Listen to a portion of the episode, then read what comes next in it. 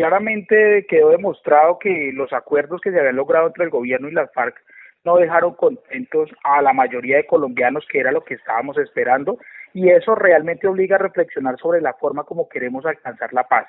Definitivamente, esa terminación del conflicto que añorábamos a refrendar hoy en las urnas eh, eh, va, va, va a tener que sufrir un proceso de transformación, va a necesitar de la participación de la oposición, vamos a tener que tal vez renegociar, eh, en este momento pues no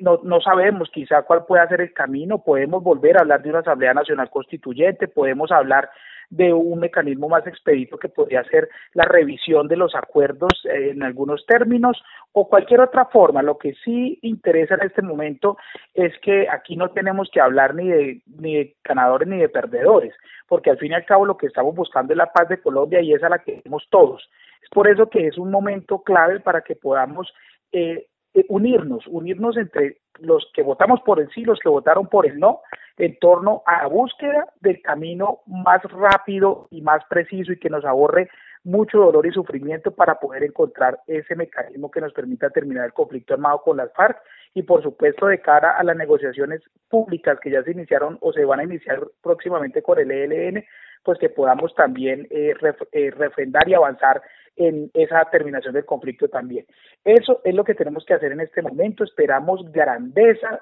humildad de la oposición y esperamos también que tanto el gobierno nacional como las FARC operen de una manera justa y coherente con lo que ocurrió el día de hoy en el plebiscito.